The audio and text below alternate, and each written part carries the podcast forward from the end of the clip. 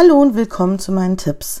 Heute geht's um die Werkzeuge zum Thema Loslassen. In der letzten Folge hatte ich ja über das Loslassen gesprochen und dich vorgewarnt, dass es seine Zeit dauert. Es gibt aber Werkzeuge, die den Weg dorthin beschleunigen. Hier mal zehn Tipps, wie du Abkürzungen nutzen kannst. Geh an einen einsamen Ort und schrei dir einfach ein paar Mal die Seele aus dem Leib.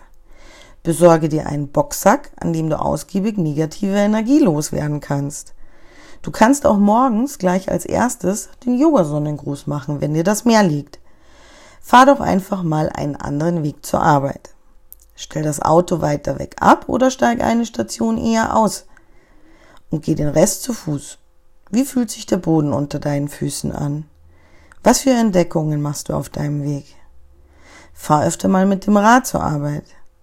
Online und bei mir gibt es Traumreisen, die du dir anhören kannst. Danach fühlst du dich gleich entspannter. Werd kreativ. Malen, stricken, nähen, fotografieren. Leg dir ein neues Hobby zu.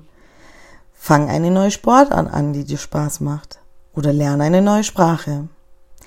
Dir fällt ganz sicher noch mehr ein. Aber all diese Tipps haben eines gemeinsam. Sie bedeuten Bewegung. Und Bewegung bedeutet Veränderung. Verändere dich und dein Leben so Schritt für Schritt und lasse vieles dabei einfach los. Danke fürs Zuhören und bis zur nächsten Folge. Möge die Achtsamkeit immer mit dir sein. Deine Sandra.